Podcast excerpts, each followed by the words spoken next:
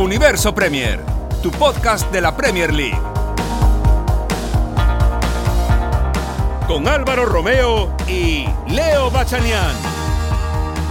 Hola, ¿qué tal? Bienvenidos a Universo Premier. Reciban un cordial saludo de Álvaro Romeo. Hoy vamos a repasar la jornada 20 de la Premier League. El Manchester City se está consolidando como líder y vamos a repasar, evidentemente, pues eh, todo lo bien que le va al conjunto de Pep Guardiola y también hablaremos del cese de Frank Lampard y la posterior llegada de Thomas Tuchel, quien ha tenido un mes de vacaciones prácticamente desde que le cesasen en el Paris Saint Germain. Un mes después ya vive en Londres y es el entrenador de los Blues, que con Tuchel en su primer partido en el banquillo empataron a cero frente al Wolverhampton Wanderers en el partido jugado el miércoles en Stamford Bridge. Apenas tuvo tiempo, evidentemente, Thomas Tuchel de trabajar con el equipo y eso seguramente se notó en el desempeño de los Blues en ese partido contra los Wolves de Nuno Espíritu Santo. La jornada ha estado interesante, la jornada 20 de la Premier League. Empezaba el martes con el eh, triunfo del West Ham United por 2 a 3 frente al Crystal Palace. Increíble lo de un West Ham United que ganó con un doblete de Sousek. El West Ham se coloca ahora mismo quinto en la clasificación con 35 puntos. No lo vio venir absolutamente nadie. Eso, el equipo de David Moyes está yendo de maravilla.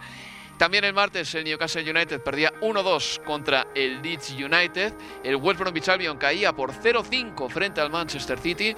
Y el Southampton perdía 1-3 contra el Arsenal. Todo victorias de los equipos de fuera de casa el martes. El miércoles el Morley le ganaba 3-2 al Aston Villa, el Chelsea empataba 0 con el Wolves, como les he dicho, el Brighton and Hove Albion empataba a 0 con el Fulham, el Everton empataba a 1 con el Leicester City. Y el Manchester United, el líder, caía por 1-2 frente al colista, el Sheffield United. Y ya el jueves el Tottenham y el Liverpool vivían un bonito partido, ganaba el Liverpool finalmente por 1 a 3 en un partido trepidante que el equipo de Jürgen Klopp consiguió ganar. Un eh, resultado importante para un Liverpool que venía de caer eliminado en la FA Cup ante el Manchester United. Yo soy Álvaro Romeo y a mi lado tengo a Leo Balsanian. Hola Leo, ¿qué tal? ¿Qué tal? Muy buenas, Álvaro. Hemos vivido una jornada interesante y acabamos de ver el Tottenham Liverpool 1-3 para el conjunto de Jürgen Klopp.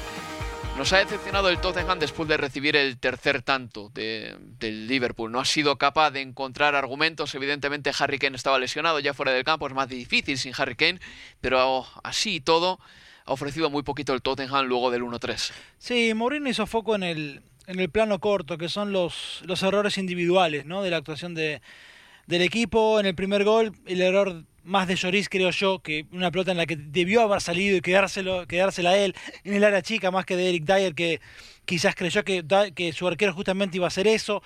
El segundo error, en el, o en el segundo gol del Liverpool, el gol de, de Alexander Arnold, el error primero de Doherty que deja girar con mucha facilidad a, a Sadio Mané y después el error de Davis que no cierra viendo que llegaba de frente justamente el lateral derecho de, del Liverpool. Y en el tercer gol el error claro de, Joe Rodon, ¿no? Para el gol después de, de, Mané. En el 65 y a partir de ahí un equipo que no tuvo reacción ya el conjunto de, de Mourinho, pero te digo, el portugués hizo foco en ese plano corto, en los errores individuales, pero nada dijo del plano general, que es el de un equipo que, que no tiene sustituto, que no tiene plan B para cuando el equipo rival ya se pone en ventaja y no necesita asumir el compromiso la responsabilidad del partido como le sucedió hoy al Liverpool, que una vez que se puso en ventaja la iniciativa ya sí debió ser del, del, Tottenham y ya ahí no sabe qué hacer. Ahí se le queman los papeles al conjunto de Mourinho. Además de para mí un, ciertos errores en, eh, en la disposición táctica del partido de hoy, en la elección de ciertos nombres. Recordemos con línea de tres y con Orier y con Doherty. Doherty la pasó mal el primer tiempo. Orier también, porque Sadio Mané tres o cuatro veces hizo lo mismo a las espaldas de Orier. Entre Orier y Rondon sacaba una diagonal. En alguna los salvó eh, Lloris, en otra el propio Rondon, Rodon, perdón, siendo al piso y salvando en extremis, pero tres o cuatro veces la misma acción. Bueno, Orier se quedó en el banco de los suplentes para la segunda parte. Doherty siguió sufriendo en la segunda, pero nada de esto hizo referencia a Mourinho, ni tampoco del escaso espíritu competitivo que se le vio después del tercer gol. Para mí, cuando ya puso los cambios en la segunda mitad, esos jugadores salieron sin eh, mucha fe en conseguir ganar el partido. Por ejemplo, Eric Lamela en ningún momento se la ha visto no. eh, con un arrebato de orgullo para querer ganar el partido. Tampoco a Berwin, que hoy ha estado muy desdibujado. Son desde el momento en que ha salido Harry Kane del terreno de juego. Por cierto, la lesión de Harry Kane es preocupante. ¿eh? José Mourinho ha dicho que tiene lesionados los dos tobillos y que va a estar varias semanas fuera. Bueno, en cuanto ha salido Harry Kane, Son ha desaparecido también prácticamente, porque Harry Kane es el mayor abastecedor para el jugador surcoreano.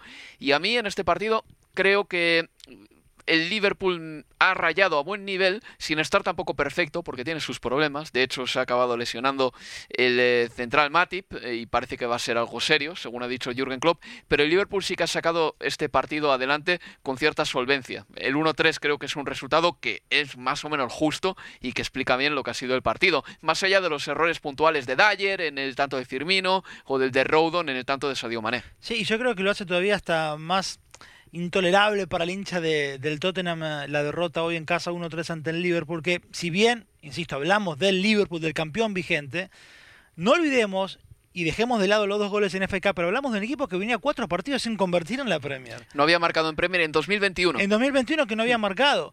Y llega a este estadio y no perdona los errores del Tottenham, pero además lo supera en el juego. Yo creo que por eso también duele más, más allá de la envergadura, claro, del rival. Está siendo en eh, Twitter ahora mismo eh, trending topic José Mourinho, porque hay muchas críticas de los aficionados del Tottenham. Una cosa es lo que puedan pensar fuera de Inglaterra los aficionados del Tottenham de Mourinho, que a veces sí que es verdad que ha hecho muy buenos partidos y en noviembre estuvo sensacional, diría yo. Y otra cosa muy distinta es lo que se piensa en Londres y lo que piensan los aficionados del Tottenham que ven el partido como hinchas, no como Mm, estudiosos del partido y que se aburren. Y esto está pasando mucho. Y las críticas a Mourinho están llegando porque el equipo no sabe atacar bien. Absolutamente. Y otra vez, cuando tiene que asumir el protagonismo, allí no hay plan B. Allí no sabe qué hacer cuando tiene que sí o sí, a partir de la posesión que a veces le sucede, porque cuando juega ante rivales que no son del Big 6 o el Leicester, tiene que asumir el protagonismo porque se lo pide el partido, porque los rivales se tiran atrás, pero cuando juega ante un rival de envergadura, como es el Liverpool, sí, puede empezar con el pie eh, sin apretar el acelerador o esperando para jugar a la contra. Pero una vez que el Liverpool se puso en ventaja, ahora la responsabilidad es tuya, Tottenham. Y allí otra vez se repite el escenario del que hasta acá no sabe cómo resolver. De los eh, goles del partido me ha gustado el de Hoisberg, Leo, ya por concluir. ¿eh? Qué golazo desde fuera del área y gran partido otra vez más del danés, una vez más que ha sido de los pocos que ha mantenido la compostura ahí en el centro del campo del Tottenham. Hay que decir también que ha tenido duelos individuales con otro soldado raso como James Milner. En ese aspecto sí que es verdad que han sido dos profesionales del fútbol batiéndose. Y lo último del Liverpool que te digo rapidito, ha recuperado su nivel, por lo menos hoy, que tanto se lo pedíamos también Alexander Arnold. Efectivamente, que ha marcado un gol en el triunfo. Recuerden, los goles del Liverpool han sido para Roberto Firmino, para Trent Alexander Arnold, para Sadio Mané, eh, para el Tottenham anotaba Hoisberg. Una pausa y continuamos. Universo Premier, tu podcast de la Premier League.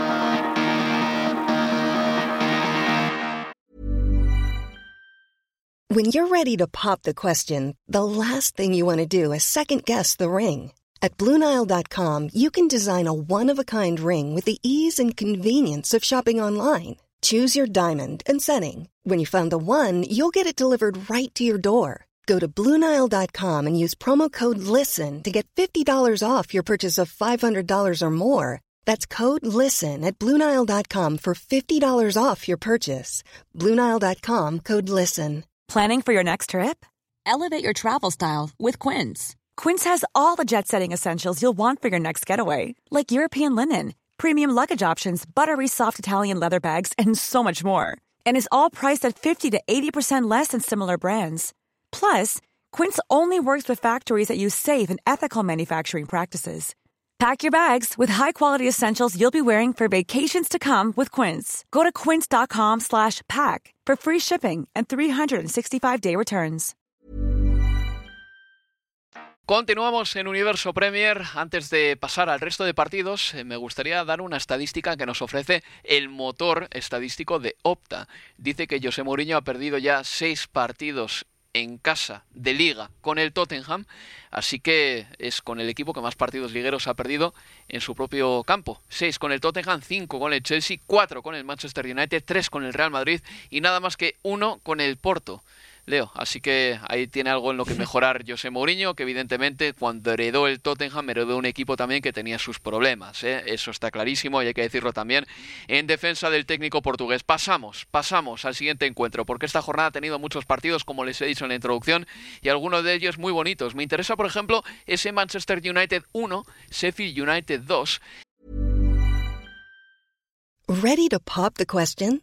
The jewelers at BlueNile.com have got sparkle down to a science with beautiful lab grown diamonds worthy of your most brilliant moments. Their lab grown diamonds are independently graded and guaranteed identical to natural diamonds, and they're ready to ship to your door. Go to BlueNile.com and use promo code LISTEN to get $50 off your purchase of $500 or more. That's code LISTEN at BlueNile.com for $50 off. BlueNile.com code LISTEN. Mom deserves the best, and there's no better place to shop for Mother's Day than Whole Foods Market. They're your destination for unbeatable savings, from premium gifts to show-stopping flowers and irresistible desserts. Start by saving 33% with Prime on all body care and candles. Then get a 15-stem bunch of tulips for just $9.99 each with Prime. Round out Mom's menu with festive rosé, irresistible berry chantilly cake, and more special treats. Come celebrate Mother's Day at Whole Foods Market. Hey there, it's Michelle Norris. I'm host of a podcast called Your Mama's Kitchen. When I travel, I'm usually looking for a way to find a taste of home when I'm not at home. And one of the things I love to do when I am at home is entertain. And Airbnb allows me to do that. When I was in California recently, I rented a house that had a great kitchen. And when we were sitting around the table, we we're all thinking, we're in someone else's house. Someone could be in all of our homes as well. If you have a home, but you're not always at home, you have an Airbnb. Your home might be worth more than you think. Find out how much at airbnb.com/slash host.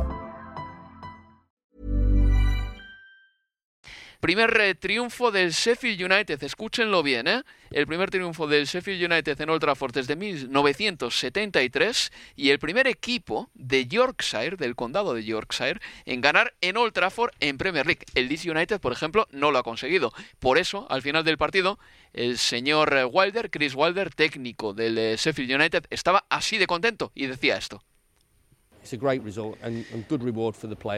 Es un gran resultado y una gran recompensa para los jugadores.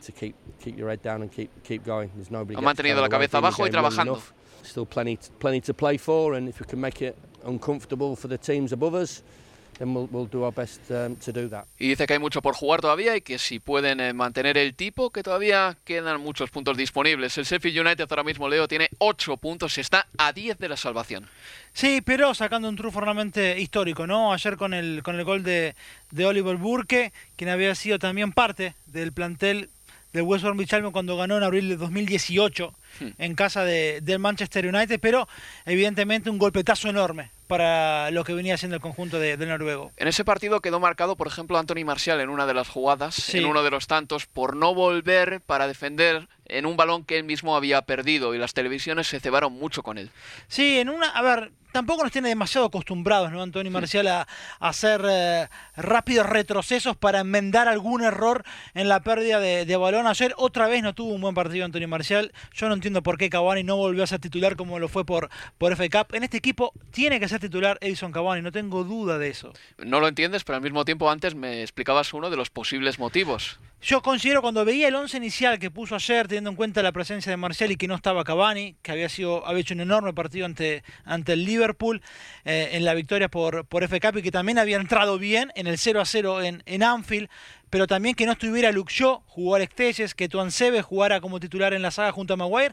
Mi sensación era que eh, Ole Gunnar Solskjaer eh, creyó que ese partido lo tenía ganado de, antemano. Pensó mucho más en el duelo del fin de semana con el Arsenal en el Emirates que lo que tenía que hacer primero ante el Sheffield United.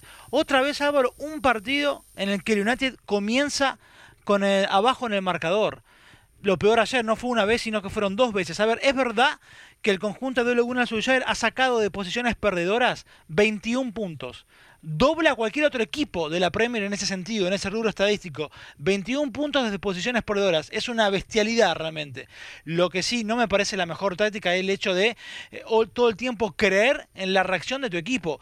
Eh, un numerito, a ver. Solo el Chelsea del Big 6 es el equipo que ha pasado menos porcentaje de minutos estando arriba en el marcador. Hmm. El apenas 25% de minutos del Chelsea los ha pasado arriba en el marcador, pero el Manchester United apenas el 26% de minutos jugados los ha pasado estando arriba en el marcador.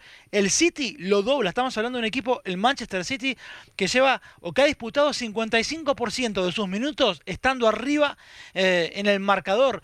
lo que habla a las claras de un equipo que no logra nunca controlar los partidos, que siempre reacciona a los partidos, pero no los controla, como el conjunto de Laguna Solskjaer. Seguro que no, y luego te puede pasar como en el día del Leipzig, cuando te estás jugando la clasificación para octavos de final de la Liga de Campeones, pues te meten tres goles y no, no siempre vas a conseguir retornar de un déficit semejante. Hay una cosa, Leo, que yo te decía en la retransmisión del Tottenham-Liverpool, que a mí me parece muy importante también, no solo ya los puntos que tienes en la clasificación, que evidentemente eso es lo más importante, y cualquier análisis que no tome eso en cuenta es una tontería. Por ejemplo, para mí el Leeds United, que está haciendo una buena campaña, tiene que estar más pendiente de los 26 puntos que tiene que de las tundas que le han metido equipos como el Leicester, por ejemplo. ¿Me entiendes, no? Pero para los equipos que están ahí arriba, el diferencial de goles te explica también muy bien lo bien que han estado o lo que han sufrido. Mira, el Manchester City tiene un diferencial de goles de más 23. El Liverpool, que está cuarto, tiene un diferencial de goles de más 17, pero tenemos que recordar que hubo un partido que fue excepcional, que fue la derrota contra Aston Villa por 7-2, fue el resultado final. Exacto, sí. Claro, pero es que el Manchester United, mira, repito una vez, el City más 23, el Liverpool más 17, el Manchester United más 10, un equipo que estaba líder. Esos números ese diferencial de goles te explica también que es un equipo que se maneja en márgenes escasos, que está sufriendo para sacar los puntos adelante y los partidos adelante. Absolutamente, y ese más 10 de diferencial es el mismo que tiene, por ejemplo, el Chelsea, y que está languideciendo en la octava posición. Eh, le han convertido mucho, 27 goles, pero es que tampoco ha logrado eh, eh, marcar en, en, demasiado, por lo menos no a la par de equipos como, como el Liverpool, que lleva con los 3 de hoy 40 goles a favor. Bueno, el Manchester City tiene un partido menos, pero también son 36, pero sobre todo, claro, la cuestión de los goles en contra que termina generando ese diferencial tan corto para un equipo que siempre se ve, o prácticamente en muchos partidos, sobre todo de visitante, pero se le pasó en casa, por debajo en el marcador, teniendo que reaccionar sin poder controlar el rumbo de los encuentros se enfrentan su siguiente partido contra el Arsenal. Ese partido lo vamos a emitir el domingo, el eh, sábado que viene a las cinco y media y después habrá un Universo Premier Masterclass sobre el Arsenal Manchester United. Vamos a pasar ya directamente a ese partido entre el West Bromwich Albion y el Manchester City. 0-5 para el conjunto de Pep Guardiola que se afianza en la primera plaza. Hay que decir que Sam Allardyce, desde que llegó al West Bromwich Albion, pues eh, los Baggies han recibido 24 goles en 8 partidos. Yo quiero rescatar este audio, Leo. Escucha atentamente, por favor. Maybe he's just a, a, a, coach who loves to coach positive football. Maybe he has another coach who does the back four. Well, his coach must be well, he's got 60 head. people around him. Well, there you go. So, so I, I, would so be surprised if you'd he have thought somebody would... an awful lot with the back four defensively. I would be surprised. I don't know. It can't Somebody be that might hard. tell He could me. go and watch Roy Hodgson work, or yeah. he could bring Sam Allardyce in on a, on a temporary basis. I mean, any of these guys have, have, have shaped teams defensively, haven't they? Lo explico, le doy contexto, Leo. Esto simplemente es cuando Pep Guardiola llegó a la Premier League. Eh, el Manchester City en las primeras jornadas recibe una serie de goles, en la primera temporada más que en otras temporadas anteriores de Guardiola en el Bayern y desde luego en el Barcelona. Y en la televisión, eh, Richard Keys, un presentador muy conocido, decía básicamente que igual Pep Guardiola, que tiene, decía, 60 personas en su staff técnico, debería contratar a una persona como Roy Hodgson o Sam Allardyce para que le ayudasen a formar una defensa. Y yo quería rescatar este audio porque también explica un poco la mentalidad inglesa, no Sí. de todos los sectores, pero sí desde luego de un sector que todavía tiene cierta tirria por todo eso que viene desde fuera, ¿no? Sí, y es un sector que terminó validando el reemplazo de Slaven Bilic, que se fue después de igualar uno a uno en el Etihad ante el. Manchester City, Sí. pero porque decían, ahora sí, lo que necesitan los Bucks es un hombre que trabaje bien en defensa. No te salvás del descenso si no lográs que te conviertan pocos goles. Está bien que llegue a Sam Allardyce. Bueno, te cuento los resultados de Allardyce de local desde que llegó. 0-3 con el Vila, 0-5 con el Leeds, 0-4 con el Arsenal, 0-5 ahora ante el City. Bueno, en fin. Y eliminado en Copa. Y eliminado también en, en, en FA Cup. En definitiva, y un datito más, que yo te lo comentaba también, e interesante, este lo dio Duncan Ale- Alexander, es el creador de la cuenta Opta Joe. Dijo, cuenta que el 4.5%, 4.5% de todos los goles que se llevan marcados en la historia de la Premier, el 4.5%, y lo repito, del total de goles en la Premier, desde 1992 hasta esta semana, ese 4.5% de goles fueron marcados ante equipos dirigidos por Sam Allardyce y Steve Bruce. Y sin embargo cuentan con no esa glorificación de su trabajo defensivo. Que, que es una milonga, es una mentira. Sí. Leo, 0-5 para el Manchester City, dos Sí. nombres propios. Uno de ellos, yo Cancelo, el otro, Ika Gundogan.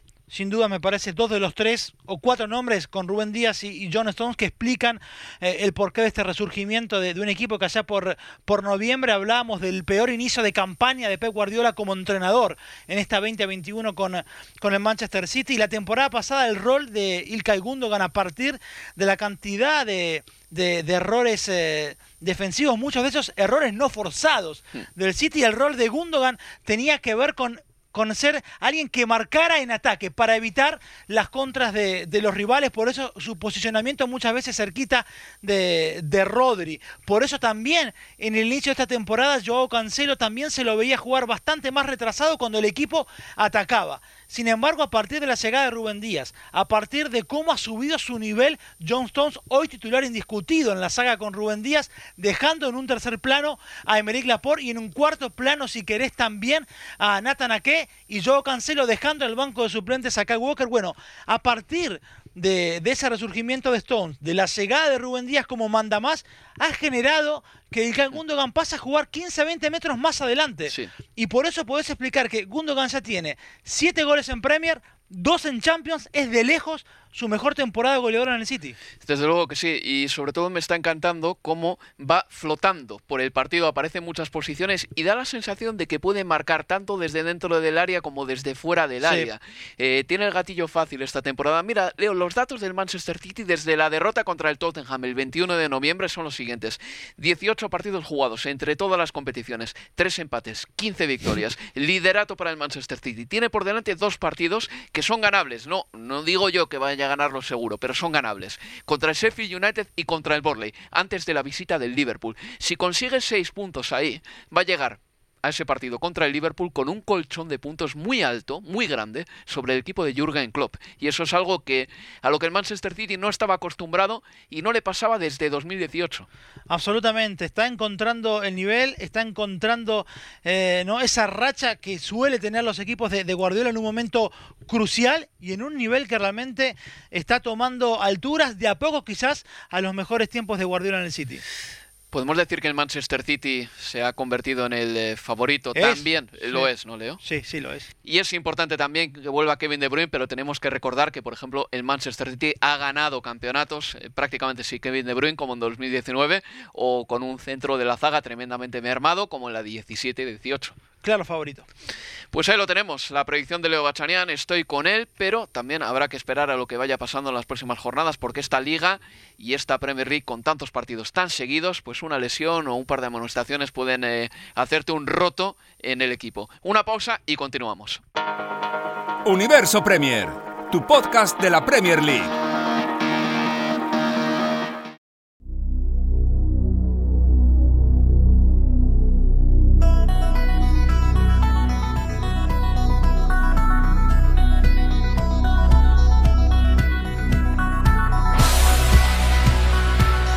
En Universo Premier.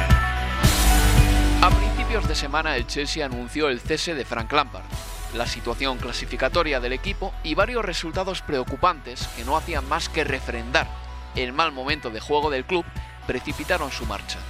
El Chelsea dijo textualmente en su comunicado que los resultados y el juego no habían colmado las expectativas y que el equipo carecía de un plan para mejorar, de un camino para mejorar. Su colecta de puntos era a todas luces insuficiente para un equipo que había gastado un montón de dinero en verano.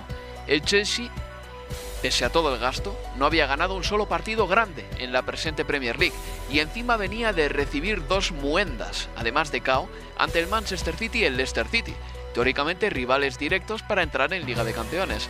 Las derrotas entre el Manchester City y el Leicester City llegaron en espacio de dos semanas, demasiado golpe para el equipo del oeste de Londres. Esta semana fue por tanto la del punto final a la segunda etapa de Lampard en el Chelsea. Le sucederá Thomas Tuchel. My concern is not the pressure on me because I can deal with it because I've been in football a long, long time as a player at top clubs, so I understand. Oh, and somehow Werner's missed it. Cannot describe what I've just seen. At the end of the day, we know that some individual form has not been at its best lately. For Frank Lampard and Chelsea, it is three successive away defeats. Chelsea Football Club have today parted company with head coach Frank Lampard. Ultimately, you can dress it up whatever way you want, but the reason he's been sacked, he's just not good enough for the job. They've been on a bad little run. You know, they haven't had a bad spell, but you need time, and unfortunately, at Chelsea, it's a club where they certainly don't seem to give you time. Pues qué ganas tenía yo de tener en el programa a Quique de Lucas, exjugador del Chelsea, exjugador del Paris Saint Germain, también militó en muchos equipos de la Liga Española y creo que es una persona perfecta para hacernos comprender un poco más eh, cómo está la situación en el Chelsea y qué podemos esperar a partir de ahora de los Blues con un entrenador nuevo que estuvo en el Paris Saint Germain hasta hace nada. Quique de Lucas, hola, ¿qué tal? Hola, ¿qué tal? ¿Cómo estás? Pues muy bien, muy bien, encantado de tenerte aquí y bueno, ya me has contado que ahora mismo la pandemia te pilla en Barcelona, así que bueno, pues por lo menos imagino que estarás cerca de la familia, cerca de casa, que también es importante. Eso es, eh, esta pandemia nos está cambiando muchos hábitos y de momento a mí me ha pillado aquí y, bueno, vamos a ver cuánto dura. Imagino que la destitución de Frank Lampard te pudo pillar un poquito por sorpresa, por mal que te pudiese parecer que lo estaba haciendo, porque llegó después de una victoria en Copa y bueno, al fin y al cabo parecía que Lampard podía tener algo más de crédito que otros entrenadores por el simple hecho de que había sido una leyenda del club. Efectivamente, sí, yo creo que a mí personalmente me cogió por sorpresa totalmente. Sí es verdad que se venía hablando ¿no? de, la exigencia, de que el equipo, de que estaba exigiendo pues, eh, resultados eh, y al no llegar, eh, más allá de la, de la última victoria con él, pues bueno, yo creo que precipitaron un poco los hechos. Sin duda, sin duda, esta decisión viene de muy, muy atrás yo te diría que desde verano, eh, de este último verano, y bueno, ha ido, se ha ido arrastrando, yo creo, una mala, no mala relación, pero sí es verdad, unas exigencias mutuas por parte del club hacia, el, este, hacia Fran y en su caso Fran hacia el club, que, han acabado en que cuando no han llegado los resultados la paciencia pues ha, ha desaparecido. ¿Está bien cesado Frank Lampard? No, en absoluto absoluto, no, no. Es verdad que el equipo no, no está donde las expectativas y, el, y la inversión, sobre todo, eh, merece, ¿no? Pero, pero eh, la institución es quizá, eh, pues eh, a modo de verla, es que los árboles yo creo que no, no han dejado ver el, bosque al, al, comité que ha tomado la decisión, pero es verdad, es verdad que el bosque en estos grandes equipos es muy pequeño. Al final, lo decía Guardiola, creo, ¿no? que se habla muy bien de proyectos, se habla muy bien de metodologías, pero al final si no hay resultados, todo se cae todo se cae. Entonces es lo que ha pasado, ¿no? Es verdad que cuando llegó Fran el, año pasado, pues las exigencias fueron de él hacia el club para traerle jugadores con el ban, con, el, con la sanción no pudieron. Y este año, al, haber las fichajes, ha sido al revés. Es la exigencia del club hacia el entrenador para sacar el rendimiento, ¿no? Entonces, claro, eh, no ha habido rendimiento. Eh, el club venía muy presionado por parte del entrenador, en este caso Fran, por traer eh, jugadores. Los jugadores que le han traído, pues el consenso no siempre ha sido el adecuado y el rendimiento no ha salido, ¿no? Entonces eh, yo creo que se ha precipitado todo, ¿no? Si a eso le añades que Abramovich porque quiere un equipo campeón para el 22, para la final de Champions en San Petersburgo, su país y demás, pues bueno, eh, todo, todo suma para mal, ¿no? Tú lo has vivido, Quique. No coincidiste con Abramovich por poquito, fue cuestión de una o dos temporadas, pero sí que el Chelsea es un club donde las exigencias existen siempre. Incluso te diría que es un club un poco caníbal, ¿no? Y hemos visto que han pasado un montón de entrenadores por el Chelsea en los últimos años. Realmente la decisión de cesar a Lampard es coherente con una manera de trabajar de Abramovich, que siempre, oye, cuando el entrenador no ha sacado los resultados, le ha terminado votando. Ya, pero fíjate tú, eh, tendría sentido si cuando cambio entrenador me llegan los resultados, pero lleva cambiando y no llegan los resultados tampoco, ¿no? Y al final el entrenador que menos eh, parecía que iba a tener el éxito a nivel europeo fue el que lo tuvo, que fue Di Matteo, y, nadie esperaba que él pudiera sacar rendimiento a esa plantilla, ¿no? Al final nunca sabes qué tecla tocar o cuál es la tecla tocar en el momento adecuado para tener resultados, ¿no? Eh, si es verdad, como decías, yo no coincidí con Abramovich en sitio, sí me fui yo en ese verano y llegó él, y, ya se empezó a ver pues, una, manera de, de tomar decisiones, pues pues bueno, eh, muy acorde a lo que es él, ¿no? Y, es verdad que, bueno, como otros negocios que él tiene, si no llegan resultados, pues hay consecuencias. Y lo más fácil en el fútbol, todos lo sabemos, la consecuencia primera es destituir al entrenador, ¿no? Al Chelsea llega ahora Tomás Tuchel. Tú has jugado en el Chelsea, has jugado en el Paris Saint-Germain. Eh, ¿Qué diferencias hay, por ejemplo, entre la base de aficionados de ambos equipos? ¿Qué diferencias, qué, qué te llevas de la afición del Paris Saint Germain? ¿Qué, ¿Cuánto cariño te puede dar la afición del Chelsea? ¿Son aficiones muy distintas? Son aficiones muy, muy distintas y la idiosincrasia de cada club es muy, muy diferente. Incluso Tuchel ha, ha, vivido o ha estado en equipos eh, yo no te diría monopolistas en sus ligas, pero casi, ¿no? En Francia, en Alemania, y ahora va a ir a una liga que no la conoce porque no ha estado todavía, en la que el Chelsea es uno más dentro de un paquete de seis equipos ya, si me apura, ¿no?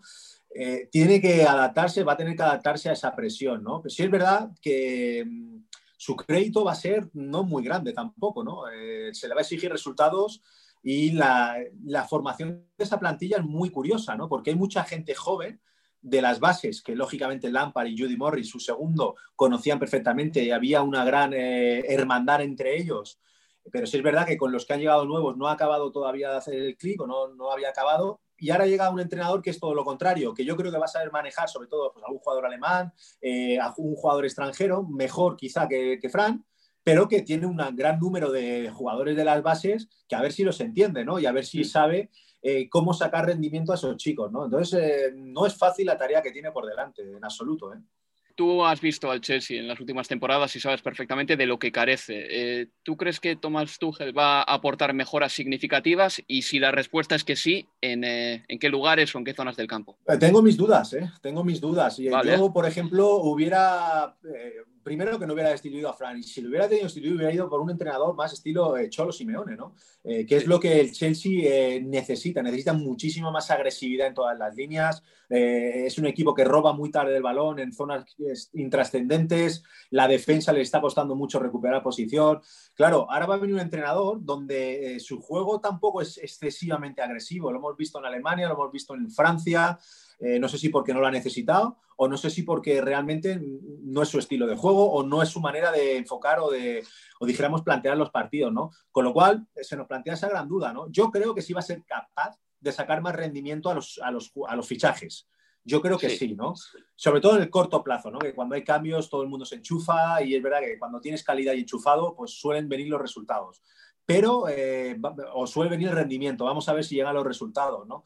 Pero eh, yo no sé si, ¿no? si han cometido un error Primero en, destituir a Fran y segundo en la elección del sustituto. ¿eh? Pues eh, has sacado a la palestra un tema muy interesante para mí, que es el, tema del tipo de entrenador que han fichado, porque tú has dicho que igual el Chelsea no va a tener toda la agresividad, ¿no? Con Thomas Tuchel. Te he querido entender que no es el tipo de entrenador que te da eso. El Chelsea el mejor Chelsea casi siempre se ha caracterizado por tener precisamente eso, el del primer Mourinho, el del segundo Mourinho, incluso el de la primera temporada Antonio Conte. Desde entonces, con Sarri, se perdió totalmente eso. Creo que coincidirás conmigo. Eh, ahí el Chelsea fue un equipo más blandito. Y con Lampard también, pues Tomás Tuchel tampoco es como tú bien dices, ese entrenador que va a recuperar eso. Pero es que no sé si esta plantilla del Chelsea, Quique, tiene tampoco esa agresividad innata, ¿no? Porque es una plantilla ya un poquito más fina, un poquito más ligerita, digamos, con gente muy técnica. Eso es, eso es sí, sí, eh, tú, bien lo has dicho. No es una plantilla para ir a la guerra a cualquier campo eh, a cara descubierta y, bueno, como suelen hacer los equipos de arriba, ¿no? Eh, tiene muchas deficiencias, sobre todo en el juego defensivo y en las transiciones o en el cambio ataque-defensa y mm, no tiene esos jugadores que, que, explotan ese tipo de juego, ¿no? Tiene otros muy buenos para jugar a otra cosa pero no son capaces eh, de tener ese punto de, ¿cómo te diría?, de precisión a la hora de jugar a uno o dos toques, eh, definir, porque es muy importante, lo estamos viendo en otros equipos de la Premier, donde cuando no defines y creas muchas ocasiones te acabas perdiendo. Le pasó al principio al City, le está pasando al Liverpool. Eh, bueno, claro, tampoco tiene un jugador en que todo lo que toca lo meta, ¿no? Entonces, bueno, tienen trabajo, tienen mucho trabajo por delante en un equipo en el que viene con la confianza mala y en el que la liga este año está siendo súper competitiva. Equipos donde nadie contaba con ellos están arriba, están arriba por méritos propios y equipos top como ya sea Arsenal, ya sea Chelsea, eh, les está costando coger ese ritmo. ¿eh? Pues con esto que me dices, Kike, con estos condicionantes eh, que planteas, que son interesantes, si es verdad, el Chelsea no tiene ahora mismo jugadores que hagan mucho, mucho daño en el área contraria. Eh, ¿Cómo ves al Chelsea, digamos que de aquí a cuatro meses, eh, digamos que a finales de abril, a principios de mayo? ¿Qué te esperas de este equipo? En el corto plazo me espero una reacción. Yo no sé si vendrán, vendrán los puntos. De momento vemos que no llegan las victorias, pero bueno. Pero em, tengo mis serias dudas de que califique como equipo Champions, sin duda, sobre todo primero por ellos mismos, porque no están dando eh, el potencial o el nivel máximo ese potencial y segundo porque los que sí están eh, están a un nivel también alto y, con jugadores muy buenos también, ¿no? Entonces eh, va a tener que remar mucho para entrar en Champions, sinceramente. Pues ojalá sea así. Quique, muchas gracias, ¿eh? Muchas gracias, gracias a ti, Álvaro. Un abrazo. Vale, hasta la próxima. Cuídate, adiós. Universo Premier, tu podcast de la Premier League. Seguimos en Universo Premier y me falta por saber cuál es la opinión de Leo Bachanian sobre lo que ha sucedido en el Chelsea en esta semana. Recuerden, Frank Lampard fue cesado y ha llegado al banquillo del equipo blue del oeste de Londres, Thomas Tuchel, técnico alemán. Leo, mm, ¿qué opinas de esa destitución de Frank Lampard? A ver, no, no la considero prematura teniendo en cuenta, o ni siquiera la considero una destitución que, que no se esperaba, aún pese que se dio después de un triunfo, como fue ante el Luton Town por FA Cup. Yo creo que el tiempo que pasó entre la derrota en el King Power ante el Leicester y la destitución después del triunfo es que se tomaron esos días justamente para terminar de cerrar la, contratación de, de, Thomas Tuchel y que también creo yo, esto es personal, quizás eh, el club no quería dejar emparejada una destitución de Lampard después de un partido eh, en el King Power eh, que lo hubiera dejado en un lugar muy parecido al que tuvo Mourinho cuando fue destituido también después de perder en ese estadio hace un par de, años atrás. La verdad que, que no me sorprendió, creo que estaban claras que las ideas de, la directiva, del directorio de este Chelsea era que después de los 200 millones de libras invertidas en el último verano, este equipo tenía que sí o sí cambiar la cara y que no veían en Lampard el hombre indicado para cambiar eh, las aguas eh, allí en, en, Stamford Bridge. Sorprender eh, no me sorprendió. Yo creo, Leo, que también, aparte de los puntos que el Chelsea había conseguido con Frank Lampard de esta temporada, que eran muy poquitos, eran muy poquitos, también creo que cuenta muchísimo lo que hagas en los partidos grandes. Y en los partidos grandes el Chelsea nunca llamó la atención esta temporada, con esa excepción del partido contra el Sevilla, que ganó 0-4 en el Pizjuán, pero en un encuentro en el que ambos equipos jugaron con muchos suplentes, con la excepción de ese partido, diría que el Chelsea jamás dio grandes eh, partidos o un eh, nivel eh, alto contra equipos grandes y esos partidos al final también son los que marcan un poquito a un entrenador. Diría que la derrota contra el Leicester City quedó muy mal en el currículum de Frank Lampard y la derrota contra el Manchester City incluso peor, incluso peor. Acuérdate con esa jugada en la que N'Golo Kanté se queda cerrando solo y el Manchester City aprovecha un error de N'Golo Kanté. Ese partido en el que el City juega con seis centrocampistas y el Chelsea está a verlas venir, no entiende lo que le está pasando y yo creo que ahí cualquiera, incluso el ojo menos crítico y el ojo menos eh, preparado para entender el fútbol, vio seguramente que Frank Lampard tenía problemas con la táctica.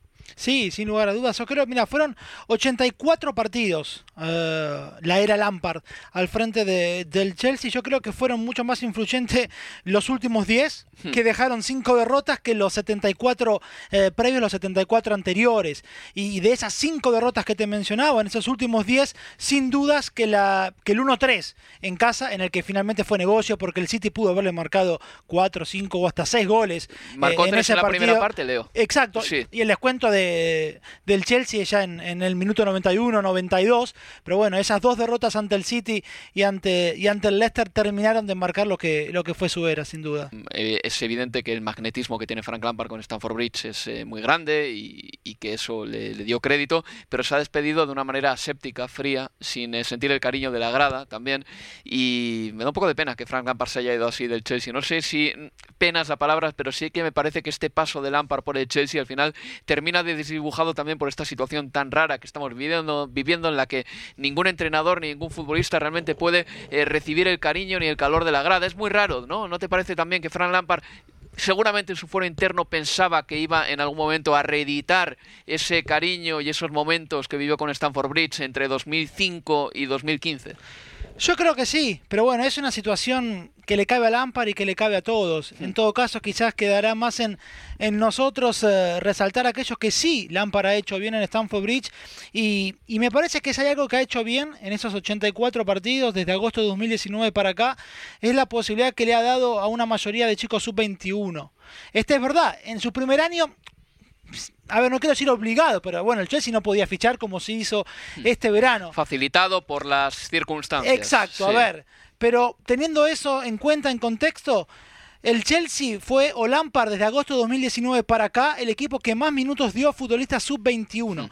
Fueron 12.000 245 minutos de Premier para futbolistas sub-21. El que más se le acerca es el Arsenal, pero con casi 3.500 minutos menos hmm. que los que dio Lampard a, a sus futbolistas sub-21. Hablamos de Tammy Abraham, que hasta la llegada de Lampard nunca había jugado como titular en Premier y terminó siendo el goleador de la era Lampard con 29 goles, 10 más que cualquier otro compañero en esos 84 partidos de Lampard. Hablamos de Mason Mount, cumplió 22 años apenas este mes, nunca había disputado un partido en Premier, fue el que más minutos y partidos jugó con Lampard, 80 apariciones, 11 goles y 10 asistencias. Rhys James jugó 55 partidos en Premier con Lampard como entrenador. Bueno, yo creo que ese sí sin duda hmm. es el aspecto más positivo de Lampard en su era al mando del Chelsea. E incluso Billy Gilmour, del que se espera que empiece a jugar más después de salir de su lesión. En definitiva, que Frank Lampard ya dice adiós a esta etapa en el Chelsea, Dios sabe si volverá algún día al eh, equipo que preside Roman Abramovich. En la próxima jornada de la Premier League, Leo, ya por concluir, hay partidos interesantes. Por un lado, me interesa que el Manchester City tenga todavía partidos ganables, vamos a decir ganables, pero uno nunca sabe, porque hace como unas tres semanas yo te decía que se le venían cinco o seis partidos medianamente fáciles y que ahí igual podía pegar el estirón que necesitaba. Se enfrenta al Sheffield United, que le ganó al, United, al Manchester United, por cierto, y luego se medirá también al Burnley. Así que tiene ahí dos partidos preciosos para sacar seis puntos más antes de la visita del Liverpool. Y este fin de semana viviremos un partido entre el Arsenal y el Manchester United. Sí, que es realmente interesante. Yo creo que viendo el 11 que puso a hacer Solskjaer en la derrota ante el Sheffield, lo hizo también pensando en el partido ante el Arsenal y veremos el debut de Odegaard hmm. o no en el conjunto de Arteta. Pues ese partido lo viviremos el sábado a las 5 y media de la tarde en Estadio Premier. Escúchenos porque estaremos con toda la acción y con eh, toda la emoción de ese encuentro que se vivirá en el Estadio Emirates. Hasta entonces, cuídense, amigos. Adiós.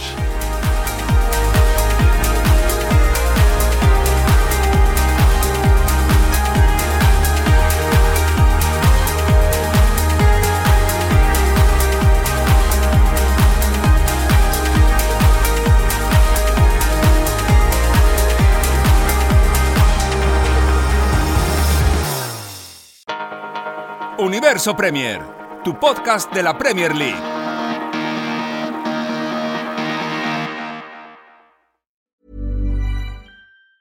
Normally, being a little extra can be a bit much, but when it comes to healthcare, it pays to be extra and United Healthcare makes it easy with Health Protector Guard fixed indemnity insurance plans. Underwritten by Golden Rule Insurance Company, they supplement your primary plan, helping you manage out of pocket costs without the usual requirements and restrictions like deductibles and enrollment periods. So when it comes to covering your medical bills, you can feel good about being a little extra. Visit uh1.com to find the Health Protector Guard plan for you. Hey, it's Danny Pellegrino from Everything Iconic. Ready to upgrade your style game without blowing your budget? Check out Quince. They've got all the good stuff shirts and polos, activewear, and fine leather goods, all at 50 to 80% less than other high end brands. And the best part? They're all about safe, ethical, and responsible manufacturing. Get that luxury vibe without the luxury price tag. Hit up quince.com slash upgrade for free shipping and 365 day returns on your next order. That's quince.com slash upgrade.